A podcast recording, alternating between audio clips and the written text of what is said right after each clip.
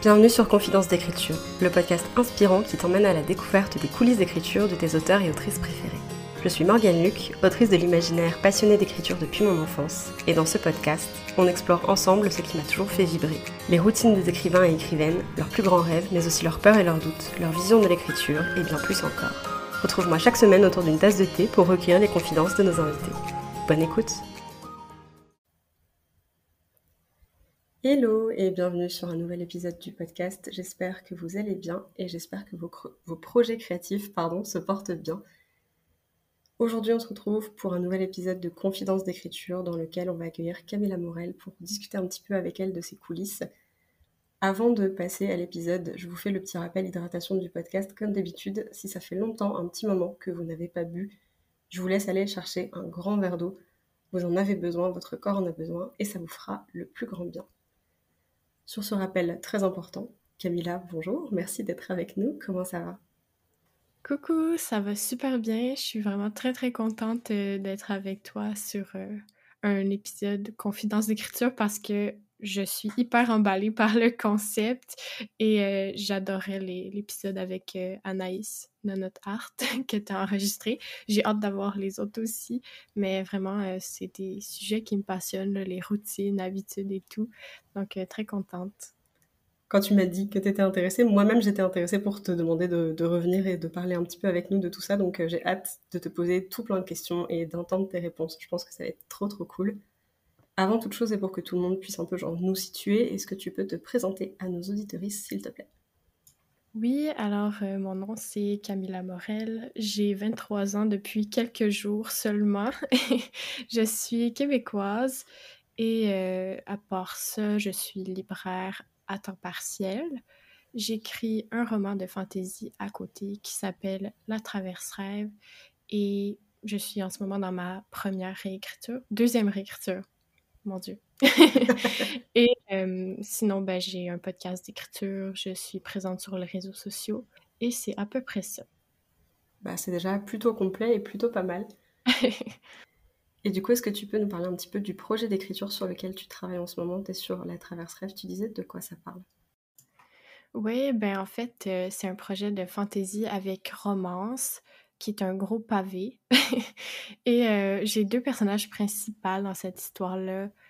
Euh, les thèmes principaux, c'est euh, l'affirmation de soi, le désir de rendre ses parents fiers, ce genre de choses-là. Et on a aussi de la magie, des îles volantes dans le ciel, dirigeables. Donc on a une sorte d'épopée dans le ciel pour retrouver un artefact magique. Et donc, Oriane, qui est une traverse rêve, et qui est une guerrière danorienne, va être envoyée par son père pour s'infiltrer dans l'expédition d'Ezra Torres, notre deuxième euh, protagoniste. Et puis, ben, son but, ça va être de se faire passer pour euh, quelqu'un de son peuple, parce que lui, c'est le peuple ennemi, il vient du peuple ennemi, et de lui dérober l'artefact magique on a un petit Rivals to Lovers, Enemies to Lovers, je sais pas trop comment euh, le, dire étant donné que c'est un petit peu différent du concept traditionnel.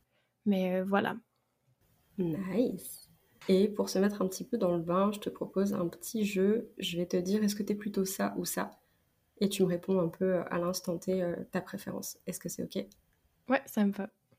Est-ce que tu dirais que tu es plutôt architecte ou jardinière? Architecte extrême. Ah extrême en plus. c'est vrai que t'es un peu une reine de la planification. Euh, je vois passer tes trucs sur Miro et tout. Je me dis waouh. ouais, c'est un peu intense. Est-ce que t'es plutôt thé ou café? Aucun. J'aime aucun, donc ça va vraiment être de l'eau. Donc euh, tu serais fière de moi. J'en bois beaucoup. c'est ce que j'allais dire, genre t'es vraiment la parfaite euh, team hydratation, c'est génial. Ouais. Est-ce que t'es plutôt session d'écriture en solo ou en groupe? J'aime en groupe parce que ça me motive beaucoup de savoir qu'il y a des gens qui écrivent avec moi. Est-ce que tu es plutôt petite session d'écriture ou longue session d'écriture? Longue. J'essaie de faire euh, deux à trois heures en général parce que après 30 minutes, c'est là que je commence à être plus euh, concentrée. Et est-ce que tu es plutôt premier jet ou réécriture? Ah, je sais pas. ah ouais? Vu que j'ai écrit seulement un roman, j'ai un peu du mal à déterminer qu'est-ce que je préfère. Euh, je pense que je vais plus être capable de savoir après avoir écrit quelques romans. Parce que ma première écriture, j'ai vraiment pas aimé l'expérience, mais la deuxième, ça va. Et j'aime bien. Donc, euh, à voir. Ah, c'est étonnant du coup. Je pensais que tu allais dire premier jet justement à cause de la réécriture qui était un peu chaotique, mais là, ça se passe mieux du coup. Euh. Donc, un peu indécise là-dessus. Ouais, après, c'est complètement correct aussi. Tu vois, genre, il y a tellement de différences, je pense, quand tu écris un projet par rapport à un autre que genre le process c'est vraiment pas le même à chaque fois je trouve. Ouais, j'imagine. Je suis pas encore rendue là, mais je pense que ça va être le cas, oui. On va passer dans une première partie, on va dire, sur plus des questions qui concernent ta routine. Est-ce que tu peux nous dire, je vois que tu es installé euh, à la caméra, je vois ta bibliothèque, j'ai l'impression que tu es installé sur ton bureau. Est-ce que tu peux nous dire si tu as un petit coin d'écriture, ce qu'on peut y trouver, à quoi ça ressemble? Ouais, ben, j'écris pas toujours au même endroit parce que j'ai la chance d'avoir un iPad avec euh, clavier et un PC. Donc, euh, quand j'écris sur PC, ce qui est préférable pour ma réécriture, je vais être à mon bureau comme euh, en ce moment. Effectivement, j'ai ma bibliothèque à côté, mais en face de moi, j'ai aussi beaucoup, beaucoup de photos en lien avec euh, mon roman La Traverse Rêve et un autre roman que j'ai en tête pour euh, le futur. J'ai un babillard avec plein plein de petits mots motivants, donc euh, j'ai comme tous les commentaires bienveillants de mes bêta lectrices, ce qu'elles ont aimé dans le roman et tout. j'ai des extraits, donc mes extraits favoris de La Traverse Rêve. J'ai mes objectifs 2023 j'ai des phrases motivantes, j'ai les raisons pour lesquelles je devrais faire ma réécriture. Donc, euh, vraiment beaucoup de choses. On peut voir que je suis assez euh, carrée. J'ai aussi des affirmations positives. Donc, euh, j'ai tout ça en face de moi. Et à part ça, j'ai une lampe à l'âge, j'ai des lampions pour faire un peu d'ambiance le soir. Je m'arrange aussi pour avoir des visuels quand j'écris. Moi, j'ai deux moniteurs, donc deux écrans. Et sur celui où je n'écris pas, j'ai souvent des visuels en lien avec mon roman, donc euh, les illustrations de mes personnages, ce genre de choses-là. Alors c'est ça un petit peu mon, setup pour écrire et c'est ça que je préfère, surtout en hiver. Mais pour le premier jet, je préfère vraiment être sur mon iPad. Donc euh, j'écris dehors, j'écris euh, au salon, n'importe où. Donc c'est ça, ça, ça dépend des étapes dans lesquelles je suis. Et t'arrives à te concentrer quand t'es... Enfin, du coup, t'écris dans plein d'endroits différents. T'arrives à te concentrer quand t'es pas dans l'environnement habituel, entre guillemets? Ouais. J'ai pas trop de misère avec ça. Euh, récemment, j'ai écrit aussi dans un café avec Nell. Et euh, ça se passe bien. Dès que j'ai de la musique pour un peu couper les bruits environnants, ça va. Du coup, je vais transitionner directement là-dessus. C'est quoi ton rapport à la musique dans l'écriture? Euh, j'ai un peu de mal à écouter de la musique avec parole en général parce que sinon je me mets à chanter. J'essaie d'avoir le plus possible des musiques instrumentales. Mais récemment, là, je commence à mettre plus de musique avec parole dans mes playlists. Et j'ai une playlist euh, principale pour la traverse rêve que j'ai aussi euh, filée à mes bêta lectrices. Est-ce que, genre, tu dirais que le fait qu'il y ait des paroles dans les chansons que tu peux écouter en ce moment, est-ce que tu dirais que ça t'inspire pour des visuels ou est-ce que tu vois des scènes, genre un peu comme un clip dans ta tête? Même pas. Parfois, j'associe des chansons à des scènes dans mon roman, mais c'est une fois qu'elles sont écrites. Quand j'entends euh, des auteurs parler de ça, justement, du fait que les musiques les inspirent et tout, moi, j'ai, j'ai pas vraiment ça. Euh, ça m'est déjà arrivé une fois, mais il y avait un clip avec la musique et je pense que c'est plus le clip qui m'a inspiré que la musique en elle-même. Donc euh, peut-être que ça va arriver un jour, mais pour l'instant, c'est pas vraiment euh, mon cas. Et c'est quoi le titre phare de ta playlist pour le roman? C'est la chanson What Could Have Been de Sting et Ray Chen qui est dans la soundtrack de Arkane, la série Arkane. Et donc, c'est une chanson qui a vraiment comme une signification particulière par rapport à un thème dans mon roman. Celle-là, justement, je l'ai associée à une scène en particulier, mais ben, plusieurs scènes, donc euh, un gros événement dans le roman. Et justement, quand j'étais en premier jet et quand je réécrivais ces scènes-là, ben j'écoutais cette chanson-là et on dirait que ça faisait remonter encore plus les émotions. Parce que même si c'est un roman fantasy, ben il y a des thèmes, des thèmes pardon, qui me tiennent à cœur. Donc, euh, des fois, je pleure quand j'écris et ben la musique, ça accentue ça. Il y a aussi ce truc, je sais pas si tu seras, si c'est quelque chose que tu ressens aussi ou pas, ou quand tu mets une certaine musique, genre, t'as l'impression de conditionner un peu ton cerveau et t'es capable de replonger dans ta scène beaucoup plus vite. Et du coup, je trouve ça chouette parce que, où que tu sois, t'es un peu capable de, entre guillemets, genre, descendre vachement vite dans ton roman. Euh. Ouais, c'est ça. Et même la playlist, ça a fait cet effet-là. Est-ce que tu peux nous dire un petit peu à quoi ressemble une session d'écriture typique pour toi? En fait, j'ai une routine spécifique pour l'avant et l'après. Donc, euh, moi, je suis très routine, très habitude. J'essaie de varier de temps en temps, mais j'aime ça quand c'est cadré. On, le voit aussi dans mes plans euh, d'écriture, mais bon. Donc, euh, avant de commencer, si ça fait quelques jours que j'ai pas écrit, je vais souvent faire une méditation avec affirmation positive, des méditations guidées qu'on peut retrouver sur YouTube. Mais à part ça, c'est assez simple. Je fais juste ouvrir tous mes outils. Donc, j'ouvre mon plan sur Miro, dictionnaire des synonymes, ma playlist. Euh, j'ouvre ChatGPT parce que c'est utile pour lui demander comment torturer des personnages. Et euh, sinon, j'ai toujours un grand verre d'eau. Parfois, je lance des sprints d'écriture aussi avec des gens sur Discord. Je sais pas s'il y en a qui sont familiers avec ça, si tu connais ça toi, mais en fait, euh, c'est comme un genre de robot sur Discord pour lequel tu envoies des commandes. Et puis, ben, ça part un sprint et tout le monde peut le joindre. Et à la fin, il y a comme un genre de petit podium de celui qui a écrit le plus de mots. Mais euh, tu peux totalement participer sans entrer le nombre de mots que tu fais. Moi, c'est ça que je fais en ce moment vu que je suis en réécriture. Mais c'est juste pour avoir encore plus conscience que d'autres gens écrivent en même temps que moi. Et un truc qui me motive beaucoup, c'est ce que je fais après mes séances. Quand je termine un chapitre, je fais un mood board et je le mets dans ma story, parfois avec euh, un petit extrait et parfois avec une chanson. Et donc, ça me permet comme de montrer un peu mon progrès, de moi mieux visualiser mon chapitre en faisant le mood board et de cocher comme des cases dans mon planning. Je trouve ça motivant. On dirait que ça me donne plus envie d'avancer et ça, c'est une habitude qui est quand même assez récente. Et j'ai l'impression que quand je mets du nouveau dans mes séances, c'est toujours là que c'est plus motivant pour moi. Et sinon, pendant mes séances, je fais souvent une heure et après une pause de cinq minutes. Des fois, les pauses s'allongent un petit peu parce que je procrastine, youpi. Mais à part ça, euh, pas grand-chose à dire. Pendant mes séances, euh, je suis concentrée en général. Est-ce que tu comptes tes mots? Alors là, en réécriture, forcément pas, mais d'habitude, est-ce que tu aimes bien compter tes mots? Ouais, ben, quand j'ai fait le premier jet de la traverse rêve, j'avais estimé le nombre de mots que j'allais écrire à 160 000. Finalement, je suis arrivée à 160 600 pour euh, le NaNoWriMo, tu sais, le site du NaNoWriMo. Euh, j'écrivais mon nombre de mots et ça me permettait de voir ma progression.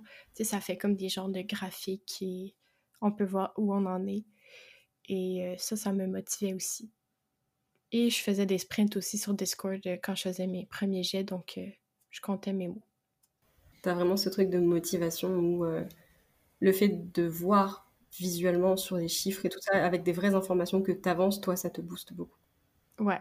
Par contre, le NaNoWriMo, des fois, ça peut me stresser.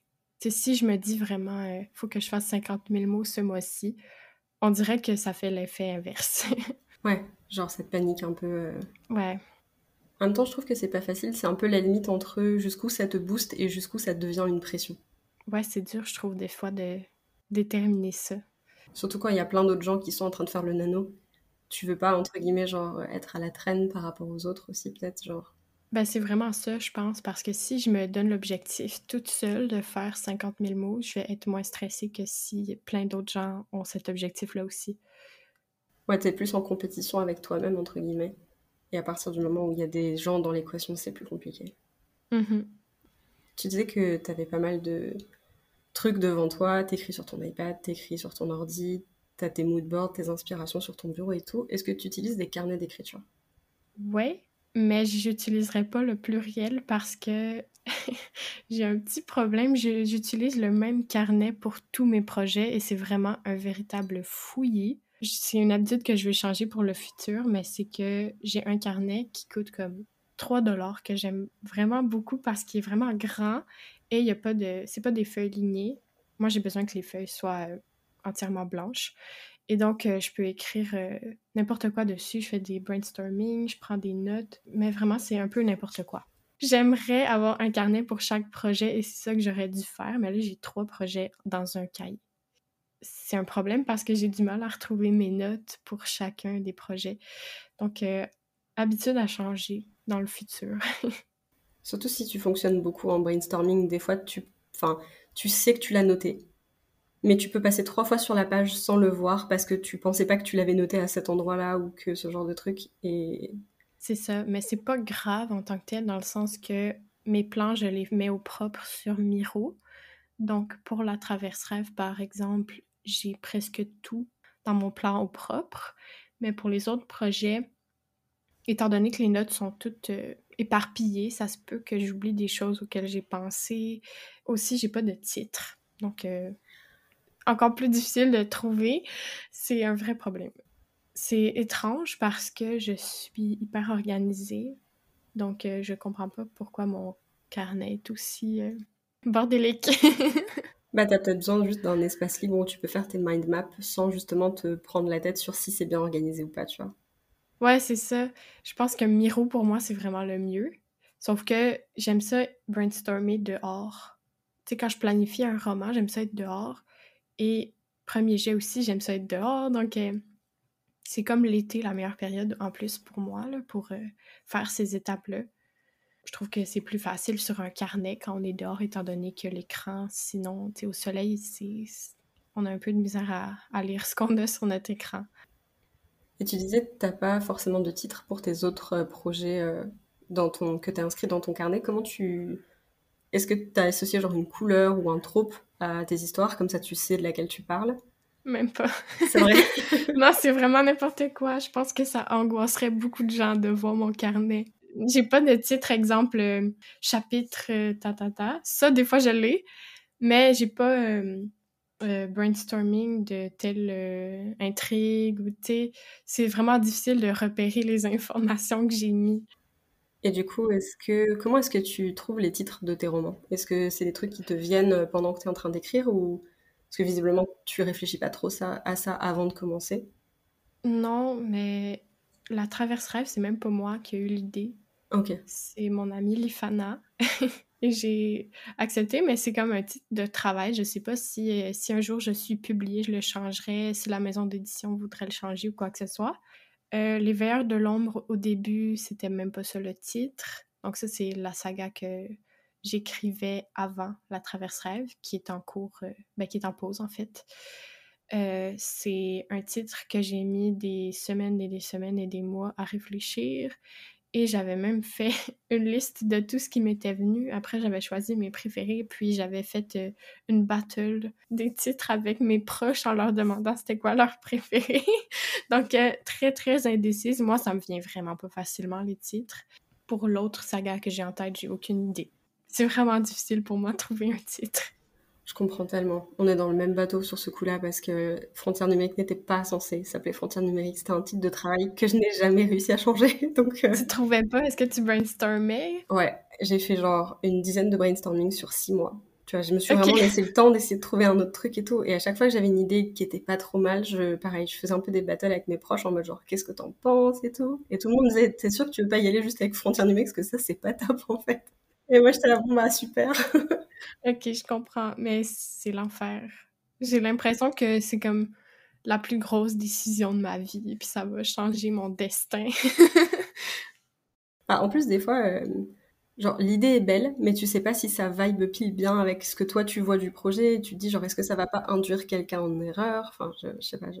Ouais, ouais, il y a beaucoup de critères de sélection, on dirait, dans notre tête. Donc, c'est dur de tous les cocher j'ai une petite question pour toi, qui est une question un peu faux parce qu'on ne sait pas forcément toujours. Enfin, je sais que c'est pas évident de remarquer ce genre de choses à propos de toi, mais est-ce que tu as l'impression que tu as une petite habitude d'écriture? Genre, est-ce que tu te surprends des fois à mimer des scènes, à froncer les sourcils, à murmurer des dialogues quand tu écris ce genre de choses Ou est-ce que tu n'as pas remarqué ça encore pour le moment?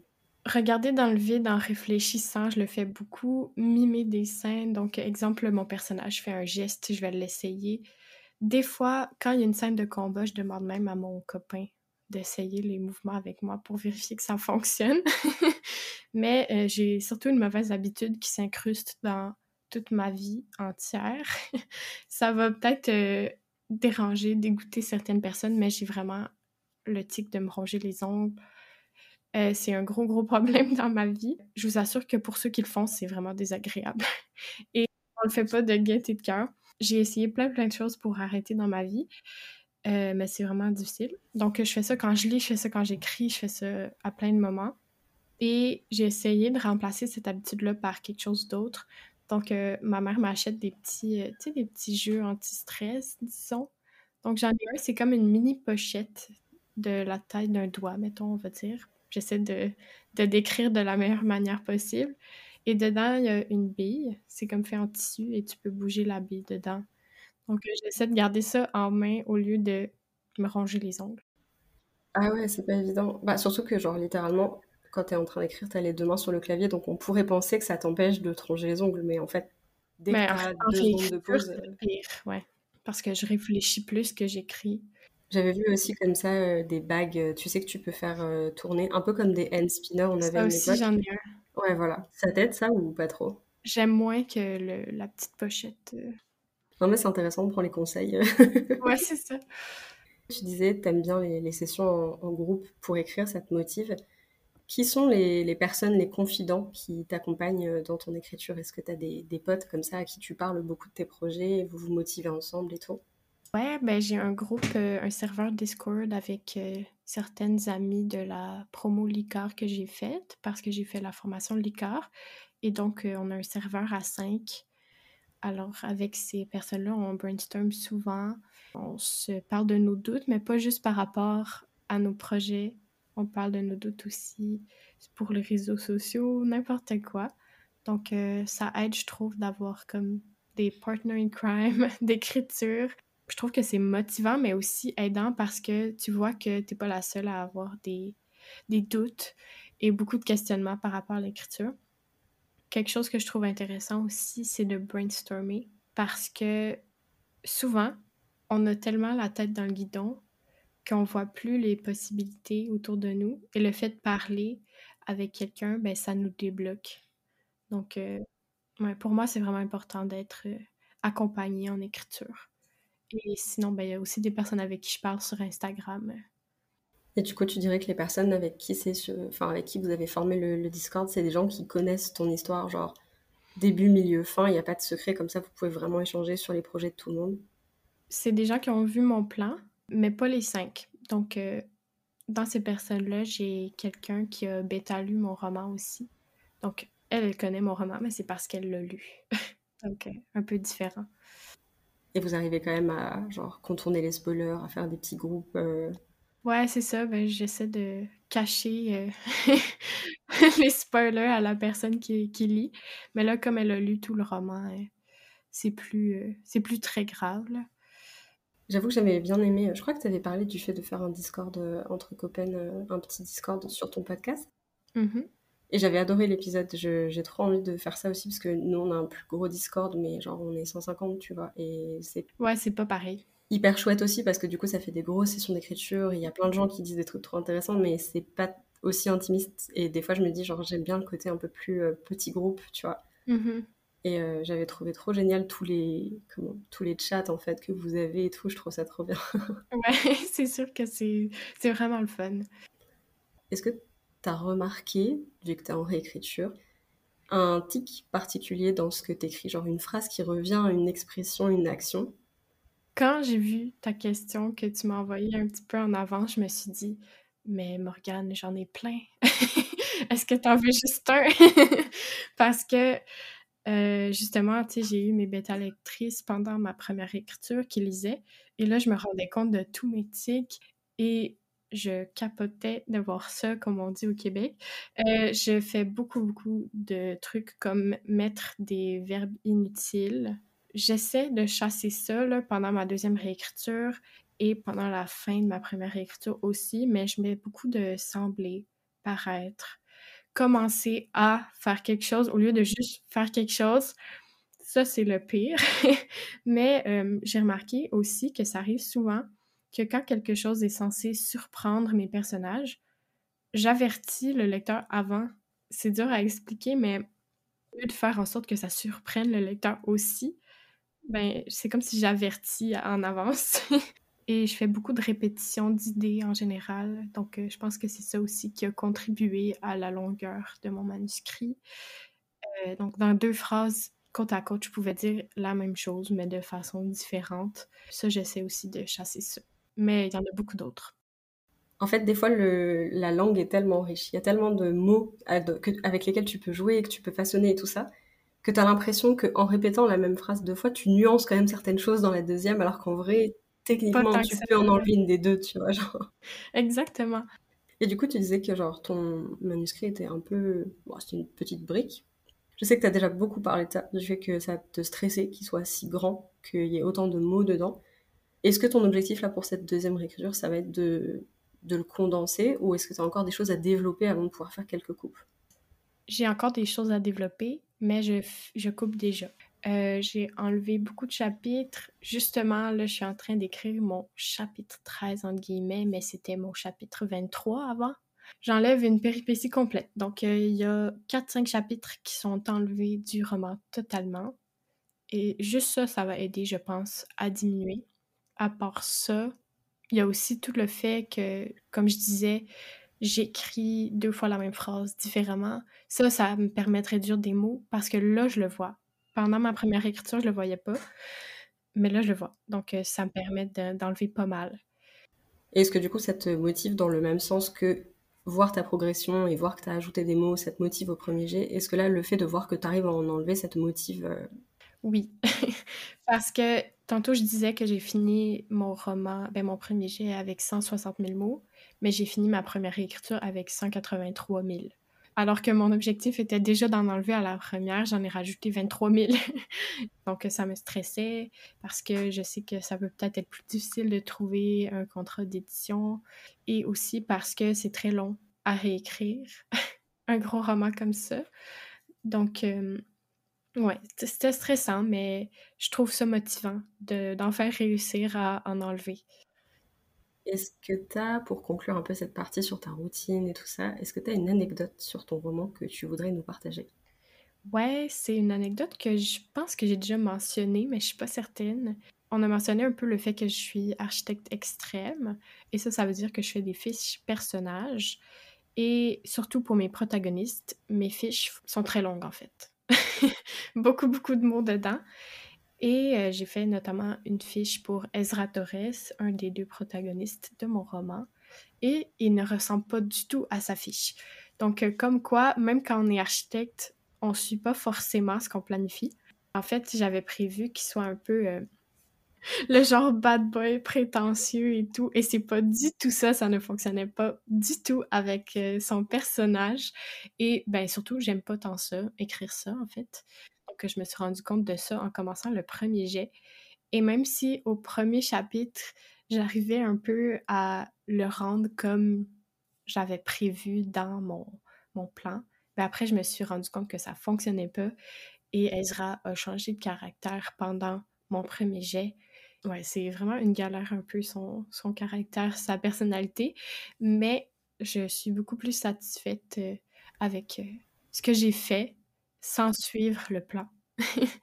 Donc euh, ça, je trouve ça quand même assez cocasse comme anecdote. Et en même temps, je trouve ça génial parce que du coup, on est d'accord, tu as deux narratrices dans ce projet. Il y a Oriane et il y a Ezra. Du coup, genre, au début, quand tu voyais les choses de son point de vue elle, tu peux te dire effectivement, genre, ouais, ça va être un, un gars un peu bad boy, un peu mystérieux et tout à partir du moment où tu es dans son point de vue à lui, tu te rends compte que c'est pas du tout ce que tu es capable d'écrire parce que tu peux pas justifier que ce soit un parfait connard, tu vois. Exactement. Il y a trop d'empathie pour ce perso pour que ça fonctionne. ouais, c'est ça. Ça fonctionnait pas. Et euh, j'aime mieux ça de toute façon. Même que ça me fait vraiment rire que je voulais qu'il soit un bad boy. On va parler un petit peu maintenant de, on va dire, de carrière. Je vais mettre, euh, j'englobe un peu tout là-dedans, donc euh, potentiellement de tes premiers écrits à tes plus grands rêves en tant qu'autrice.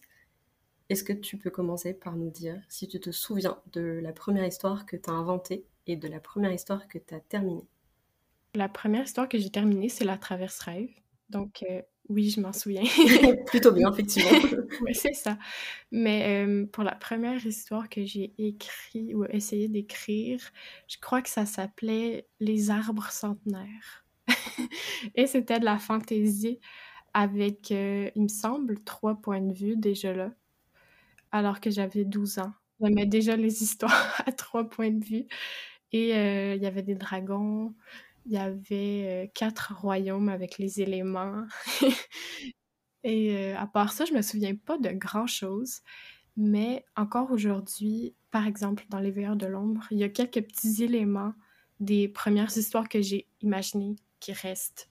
On dirait que qu'ils veulent pas partir. Donc, le genre de fantaisie que je lisais quand j'étais jeune, justement. Mais je me souviens pas tant de détails à part ça. Je me souviens un peu des personnages, de leurs noms, mais de l'histoire en tant que telle, pas tant que ça. Tu te souviens à peu près jusqu'où tu avais été dans le dans l'écriture ou pareil pas trop? Je pense que j'avais écrit 100 pages, mais je pourrais pas te dire euh, ah ouais, quand même. le nombre de mots parce que je regardais pas ça quand j'étais jeune. Je suis en train de me demander si tous les tous les autoristes de fantasy ont commencé par écrire de la fantaisie élémentaire quand ils étaient plus jeunes parce que genre j'ai tellement d'idées qui me viennent en tête, de trucs que moi j'ai écrit, que mon frère a écrit, avec pareil, la magie des éléments, tu vois. Ça m'étonnerait pas. Et je suis en train de me dire, genre, je pense que c'est un peu une case obligatoire. Euh. du coup, tu as écrit ta première histoire quand tu avais 12 ans. Quand est-ce que tu as décidé de te lancer vraiment euh, dans ce projet Genre, c'était quoi le déclic en fait qui t'a fait dire, genre, cette histoire, j'ai trop envie de l'écrire? Je pense pas qu'il y a eu un déclic mais j'ai toujours aimé la lecture. Ma mère m'a transmis l'amour de la lecture. Merci, maman. Et donc, euh, on dirait que dans ma tête, c'était comme évident que moi aussi, je pouvais écrire des histoires comme les auteurs et que je pouvais essayer d'écrire un vrai roman. donc, euh, j'avais vraiment envie de faire ça et je me souviens qu'il y avait une autrice qui était venue nous voir au primaire. Donc, je pense que j'avais 10 ans, je pense et elle nous parlait de comment c'était difficile d'avoir un contrat d'édition et tout. Donc c'était un peu décourageant, mais moi dans ma tête en même temps, j'étais comme non, je vais y arriver, il faut que j'essaie. et ça m'avait quand même motivée et c'était surtout une autrice que j'avais lue, donc euh, Prisca Poirier pour les Québécois. Et euh, on dirait que ça m'a tellement donné envie d'écrire mon propre univers, créer mes, mes propres personnages que je me suis jamais vraiment posé la question euh, à savoir si fallait vraiment que je me lance au début. Et après, plus tard, c'est là que les questionnements sont venus et que ça a été le, la grosse galère pendant dix ans. Donc, euh, ouais, j'ai pas de déclic. On dirait que c'est comme des petits événements et le fait que j'aimais lire. Mais je me souviens que ma première idée d'histoire m'est venue euh, dans la piscine. Voilà. Tout ce ah que j'ai à dire. du coup, tu as vraiment commencé à écrire, euh, pas en te disant que tu allais être une jeune autrice publiée, genre juste en te disant que tu voulais commencer juste parce que tu avais envie, quoi. Ouais, mais c'est venu après là, que j'avais vraiment envie d'être publiée, mais je me suis jamais dit il faut que je sois publiée à 20 ans ou euh, il faut que je sois publiée à 18 ans. Mais oui, j'avais envie d'être publiée et c'est ça aussi pendant les années d'après qui a fait en sorte que je me mettais trop de pression sur mes premiers jets et que ben, je m'arrêtais tout le temps. Parce que du coup, tu as écrit beaucoup d'histoires, mais tu Comment Tu t'es toujours arrêté en fait à un moment euh, avant d'arriver vraiment l'année dernière ou à compléter euh, la traverse rêve pour la première fois, quoi? Ouais, ben je pense que j'ai peut-être une trentaine d'histoires euh, commencées pas terminées. Il y en a qui, qui verront jamais le jour, là. Je vais pas revenir sur chacun de ces romans surtout qu'il y en a qui étaient imaginés jeunes. Mais ouais, ça fait beaucoup.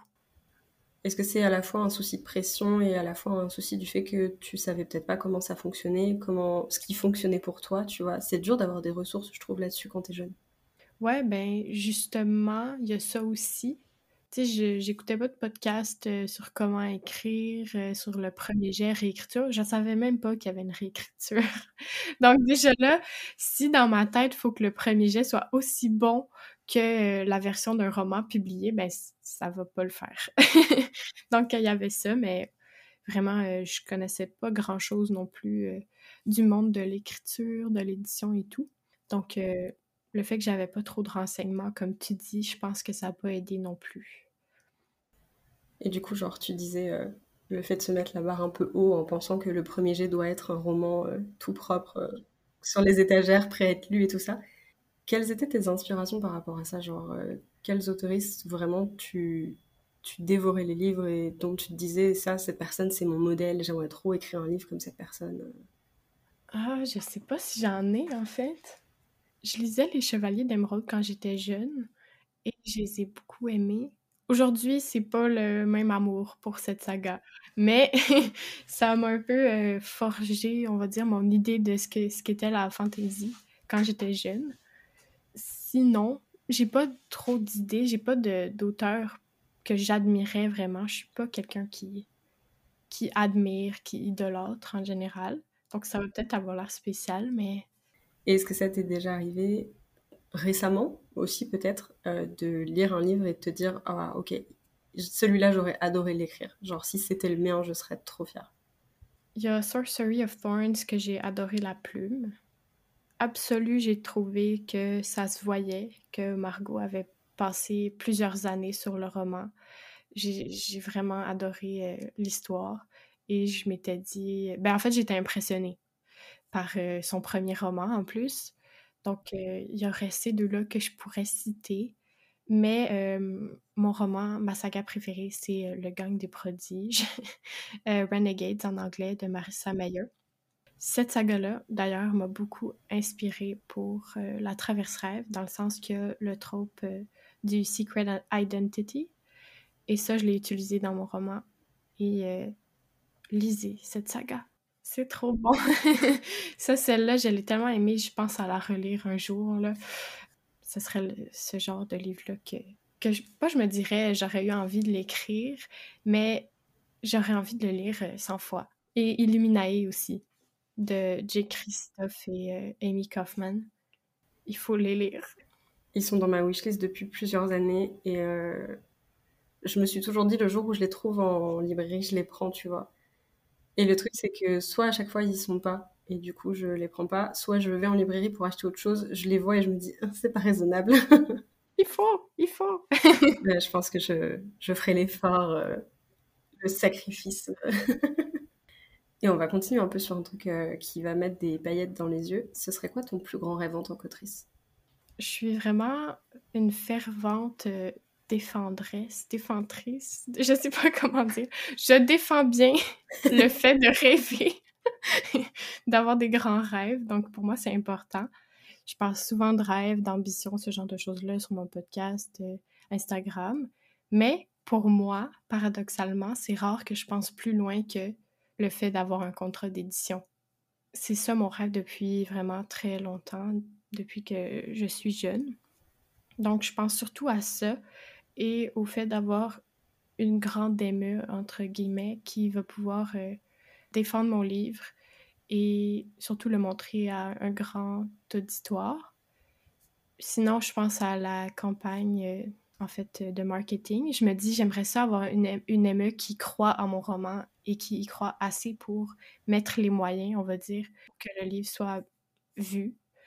Mais à part ça, je pense pas à grand-chose. Tu sais, pense très rarement au fait d'avoir une adaptation cinématographique, par exemple, les, les de gros, gros rêves. Je pense plus juste à avoir une belle couverture avec mes personnages dessus. ça peut avoir l'air superficiel, mais euh, je pense beaucoup à la couverture. à part ça, euh, c'est...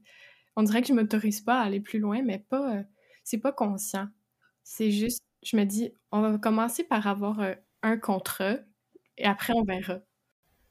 C'est ce que je voulais te demander, genre, est-ce que c'est le fait de pas oser rêver parce que tu sais, enfin, ça c'est trop d'inconnu après, tu vois, tu te dis genre, euh, je sais même pas si je serai publiée dans la maison que je veux et tout, enfin. Je me dis, on va se calmer, on va calmer euh, nos ardeurs.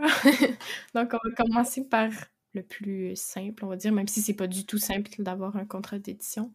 Et après, on verra plus tard. je me dis, je l'envisage un peu comme genre un immeuble ou une maison avec des étages tu montes les escaliers et le premier palier, c'est d'être publié. Et après, une fois que tu seras sur ce palier, tu pourras voir l'escalier qui mène à autre chose. C'est ça, vraiment. Je le vois un peu comme ça. Et du coup, tu m'offres un peu la piste euh, parfaite pour enchaîner sur la question à quoi ressemblerait l'édition de tes rêves pour ton roman? Genre, qu'est-ce que tu, comment tu l'envisages? Je pense que beaucoup d'auteurs de fantasy rêvent d'une version reliée. Je sais pas. Mais j'aimerais ça avoir une version reliée avec jaquette, avec jaspache, avec dorure. Mais le plus important pour moi, ce serait mes personnages sur ma couverture. J'adore les couvertures avec personnages. C'est mon truc préféré. Je trouve ça super beau. Donc, euh, j'aimerais voir mes personnages illustrés. Pas euh, une photo, illustrés. Donc, euh, ça serait ça. Idéalement, est-ce que tu sais quel artiste tu voudrais commissionner, enfin, ou tu voudrais que la ME commissionne pour les illustrer? Non, j'ai pas de d'artiste particulier en tête. C'est sûr qu'il y a des styles que j'apprécie particulièrement, mais je dirais non. Tu te laisses un peu la surprise là-dessus. ouais, je suis un peu ouverte, je dirais petite question avant de transitionner sur une partie plus introspection. Quelles sont tes envies pour ton projet en cours? Donc là, tu veux, j'imagine, en premier lieu terminer ta réécriture, mais pour la suite, qu'est-ce que, tu veux pour ce projet? Chez qui peut-être t'aimerais l'envoyer Tu n'es pas obligé de nous le dire si tu n'as pas forcément envie de partager ça, mais comment ça se passe? Mon envie serait effectivement de terminer ma deuxième réécriture le plus vite possible parce que j'en ai marre. Et après, j'aimerais envoyer en ME. J'ai deux ME prioritaires à qui j'aimerais envoyer en premier. Et après, euh, je sais pas encore pour les autres. Je pense que j'attendrai comme un mois après pour les autres. C'est vraiment ça mon rêve, d'être euh, édité dans une grande ME, entre guillemets. Mais euh, on verra si c'est possible. Ouais. On croise les doigts. Ouais, j'aimerais qu'il soit euh, diffusé au Québec et, au... et en France. Ouais, complètement. Ça te permettrait de faire des événements littéraires aussi au Québec, donc euh, ça serait ça. cool. Mm, mm. C'est vrai qu'on en avait parlé avec Nel de cet aspect du côté pratique de pouvoir avoir une diffusion et une distribution au Québec parce que bah ça te permet quand même plus facilement de faire des événements à moindre frais vu que d'effrayer un ou une autoriste pour des salons en France, ça se fait sur des événements très importants, mais tu peux pas forcément avoir euh, des dédicaces euh, de ville en ville tous les week-ends euh, comme certains, certaines le font. Est-ce que tu aimerais faire aussi des dédicaces du coup? J'imagine que oui. Oui, mais comme je te disais, ça, c'est pas le genre de truc vers lequel je me projette tant que ça pour l'instant. Ouais. Et surtout, c'est le genre de choses qui me stresse. Donc, j'essaie de pas y penser. J'ai assez de stress avec ma réécriture parce que je m'en mets moi-même sur les épaules. Donc, euh, j'essaie de pas y penser, mais c'est sûr que j'aimerais ça. Euh, ça aussi, ce serait un rêve, ouais. On va passer sur une partie un peu plus introspection. Est-ce que tu peux nous dire lequel de tes personnages te ressemble le plus? Ah, c'est difficile. Parce que je pense pas qu'Oriane me ressemble. Et si je pense à mes personnages secondaires, il y en a pas un qui me saute aux yeux non plus. Même Ezra, j'ai pas l'impression d'avoir tant de, similitude avec lui. C'est sûr qu'Ezra a un pan gros manque de confiance en lui et ses capacités, étrangement. et euh, je pense que moi, j'ai cet aspect-là dans ma personnalité aussi. Mais vraiment, c'est comme des mini-pans de moi dans chaque personnage. Il n'y a pas de personnage qui me ressemble beaucoup. Surtout que, bon, les papiers qui vont vivre ressemblent aucunement à ma vie, heureusement. Donc, euh, non, j'aurais pas de, de réponse apparaîtra. Ouais, c'est pas facile aussi des fois quand t'as des, quand, comme tu dis, des pans de toi qui sont distillés un peu partout. C'est ça, c'est vraiment ça. Il n'y a pas un perso qui te saute plus aux yeux que les autres. Euh. Est-ce que tu peux nous partager le meilleur, le meilleur conseil d'écriture qu'on t'ait donné? Pour moi, c'est le conseil de commencer par se dire qu'on va écrire une phrase et on verra après. Pour mes séances d'écriture, je trouve que c'est vraiment aidant, motivant et euh, ça fait en sorte que je procrastine un petit peu moins. Donc la séance d'écriture me fait moins peur quand je me dis ça. Sinon, j'ai vraiment du mal à me mettre euh, devant mon ordinateur en ce moment là, pour la réécriture. C'était facile pour moi le premier jet, mais la réécriture, j'ai vraiment du mal à me motiver. Donc me dire euh, je fais une phrase ou je fais 20 minutes au lieu de me dire 3 heures, ça aide. C'est très rare que je fais 20 minutes. ça arrive presque pas, là, mais de le dire quand même, on dirait que ça, ça rentre dans notre tête. Ouais, tu t'enlèves un peu plus la pression. Euh. C'est ça, exactement. C'est quoi la dernière chose que tu as apprise en termes d'écriture ou en termes de ta vie d'autrice? Moi, c'est par rapport à ma réécriture. c'est probablement pas le cas pour tous les auteurs. Je vais juste mettre un petit bémol là-dessus, mais euh, cet apprentissage-là m'a fait un petit peu de peine, un peu de bien, m'a enlevé de la pression en même temps. C'est euh, un peu étrange, mais j'ai appris qu'une réécriture n'était pas assez pour moi, en tout cas pour l'instant. C'est mon premier roman, je pense que c'est normal, mais dans le sens que j'avais envie de faire une à deux réécritures mais je pensais que ma première serait beaucoup plus efficace, que j'aurais revu beaucoup plus de trucs dedans. Et ça n'a pas été le cas. Je me suis rendu compte que j'étais pas du tout fière du résultat de la première réécriture parce que il y avait tellement de choses à retravailler que je pouvais pas tout faire en même temps. J'ai appris que même si la première réécriture n'est pas aussi satisfaisante que je le pensais, ça pouvait aussi être une sorte de redécouverte du manuscrit Surtout si on écrit un gros pavé. on ne peut pas connaître toutes nos scènes par cœur. Et donc, euh, c'est un moment où on apprend à connaître davantage notre histoire, davantage notre manuscrit, nos personnages et tout. Et c'est à partir de ce moment-là, moi, que j'ai commencé à avoir un plus gros instinct, à savoir mieux ce qui fonctionnerait pour mon manuscrit, ce que j'allais faire avec le roman. Donc, euh, j'en profiterai pour dire à tout le monde que c'est pas grave si la première écriture n'est pas aussi satisfaisante, entre guillemets, que, que vous le pensiez. Parce que ben, je pense que c'est normal. Au début, surtout pour un premier roman ou les premiers romans, c'est difficile, je trouve, de, d'appréhender ce qui est bon pour le manuscrit. Et surtout, ben, le fait que j'avais des bêta-lectrices, ça a aidé aussi. Donc, euh, des fois, on voit pas toutes les choses par nous-mêmes.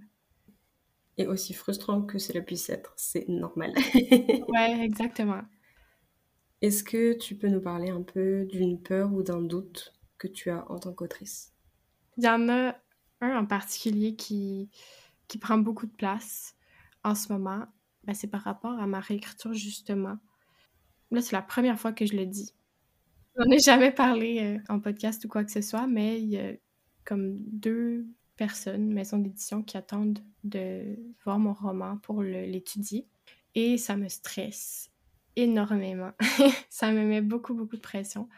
Et donc, je me, ça me met beaucoup de doutes aussi en tête euh, à, savoir euh, est-ce que si je suis pas assez rapide, ils vont penser que je suis pas professionnelle? Est-ce qu'ils vont être déçus que ça prenne du temps à faire ma réécriture et tout? Et euh, ça prend vraiment beaucoup de place dans ma tête et ça m'empêche même de dormir. Donc, ouais, ça serait ça, le plus gros doute en ce moment.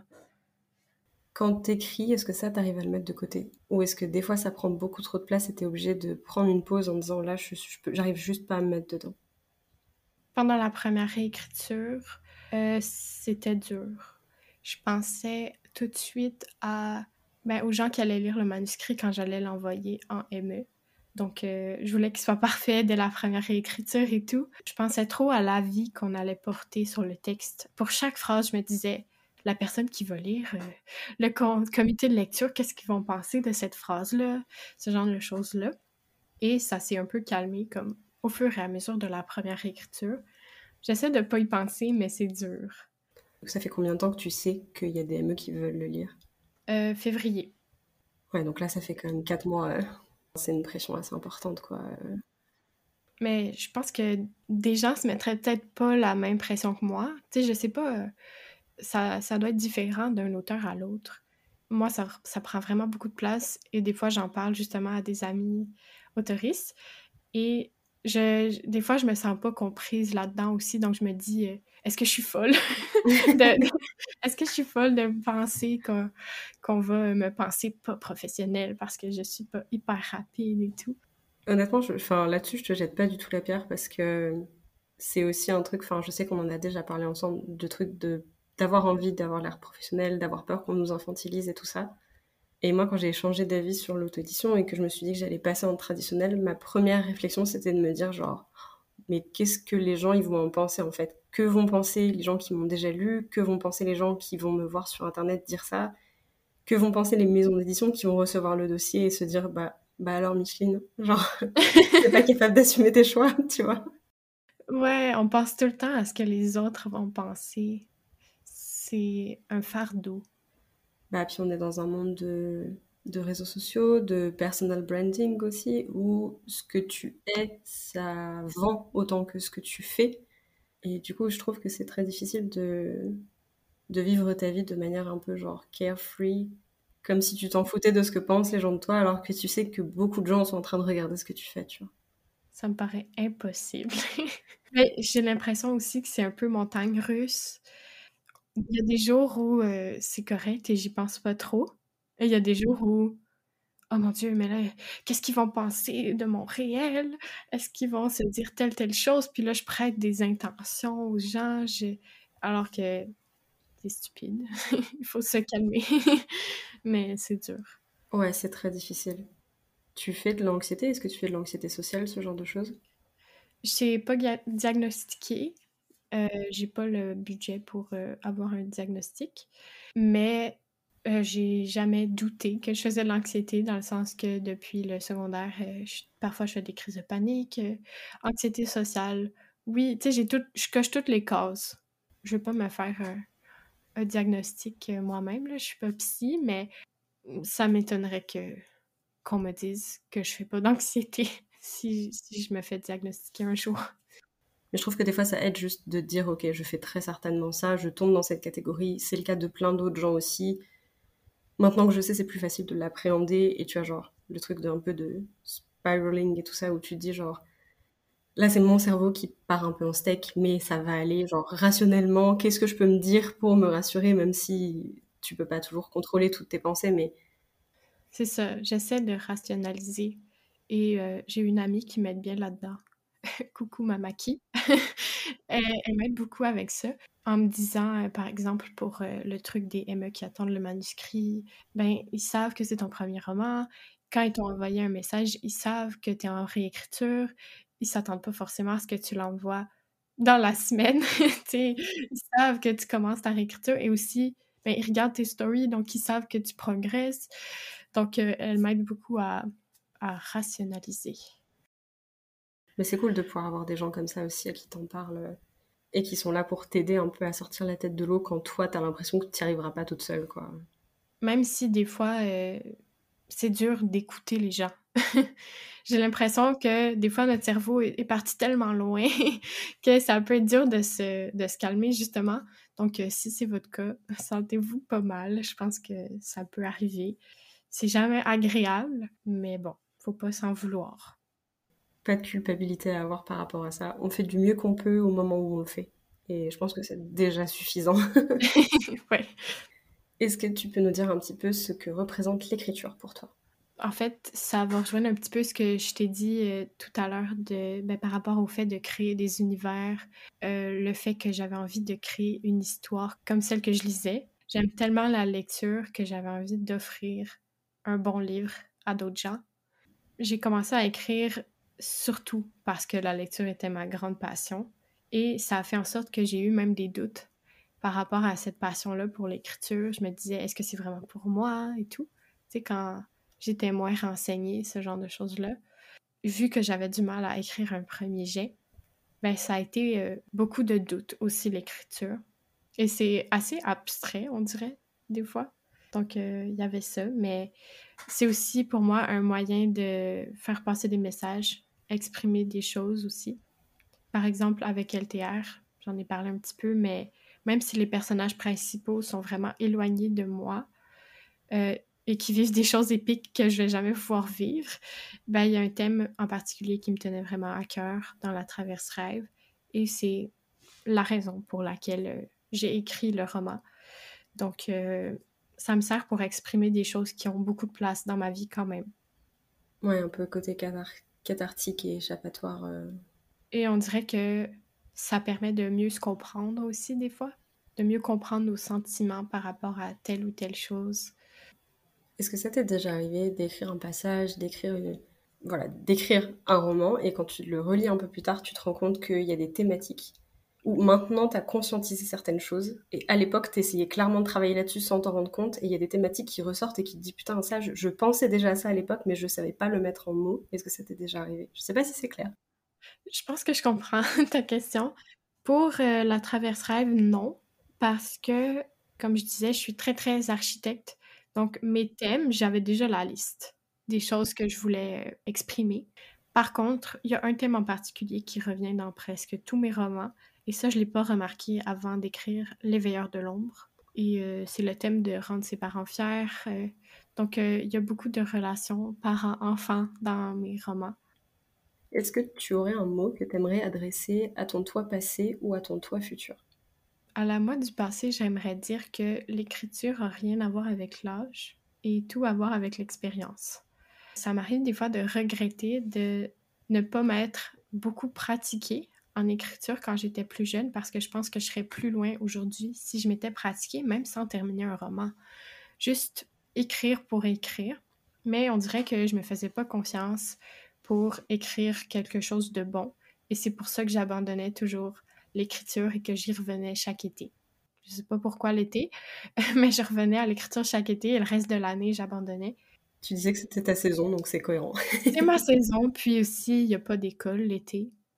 Mais euh, voilà, je pense que j'aurais beaucoup plus appris en pratiquant pendant toutes ces années-là qu'en mettant cette passion-là sous le tapis. C'est sûr que j'essaie de ne pas avoir ce genre de regret parce que ben, il est trop tard. De toute façon, je ne peux pas changer le passé. Mais c'est ça que je me dirais. Et à la moi du futur, je dirais ça va surprendre personne, mais calme-toi. Sois patiente. Et c'est pas une course contre la montre. Prends du temps pour toi aussi et prends soin de toi. Parce que récemment, ça, ça m'est arrivé de un peu m'effondrer physiquement, tellement je, je, faisais des efforts pour ma réécriture et mes autres projets. Ben, je suis tombée malade, mais c'était pas vraiment une maladie, on va dire. C'était juste euh, de l'épuisement j'ai pas envie que ça réarrive. Donc, euh, même à la moi du futur très proche, donc euh, à la moi de aujourd'hui et demain, je veux dire, calme-toi. ça sert à rien de toute façon de stresser. Je trouve que le stress prend beaucoup de place en ce moment et j'aimerais qu'il en prenne moins parce qu'il met beaucoup de pression et aussi, ben, il fait en sorte que j'ai un peu moins de plaisir en écriture et j'ai pas envie de perdre ce plaisir-là non plus. Et pour conclure, est-ce que tu peux nous lire la dernière phrase que tu as écrite ou réécrite du coup? Elle va rien dire à personne. c'est une ligne de dialogue, mais euh, c'est du premier jet, donc euh, faut pas trop la juger. c'est la droite pour Julio et moi, ajoute à Chan. ça veut rien dire, mais ça veut dire quelque chose dans le contexte, promis. Et ça, c'est l'avantage. C'est qu'en fait, finalement, je pense que tu aurais pu nous sortir un truc qui spoilait de ouf. On l'aurait pas compris, donc c'est parfait. Trop bien. Eh ben écoute, merci beaucoup Camilla d'être venue partager aujourd'hui tes confidences d'écriture, tes coulisses et euh, tes ambitions, tes peurs, tout ça. J'ai adoré passer ce moment avec toi et ça m'a fait super plaisir de pouvoir recueillir un peu euh, tout ce que tu avais à dire. Merci encore. Merci à toi de m'avoir invité, c'était très fun. Merci de nous avoir accompagnés tout au long de cet épisode, j'espère qu'il t'a plu. Tu peux retrouver les liens de nos invités dans les notes de l'épisode et suivre le podcast sur Instagram à confidence d'écriture pour découvrir toujours plus d'auteurs et d'autrices inspirantes. N'hésite pas à soutenir le podcast en lui laissant une note sur ta plateforme d'écoute. Quant à nous, on se retrouve tous les lundis et tous les jeudis pour un nouvel épisode. Et en attendant, bonne écriture.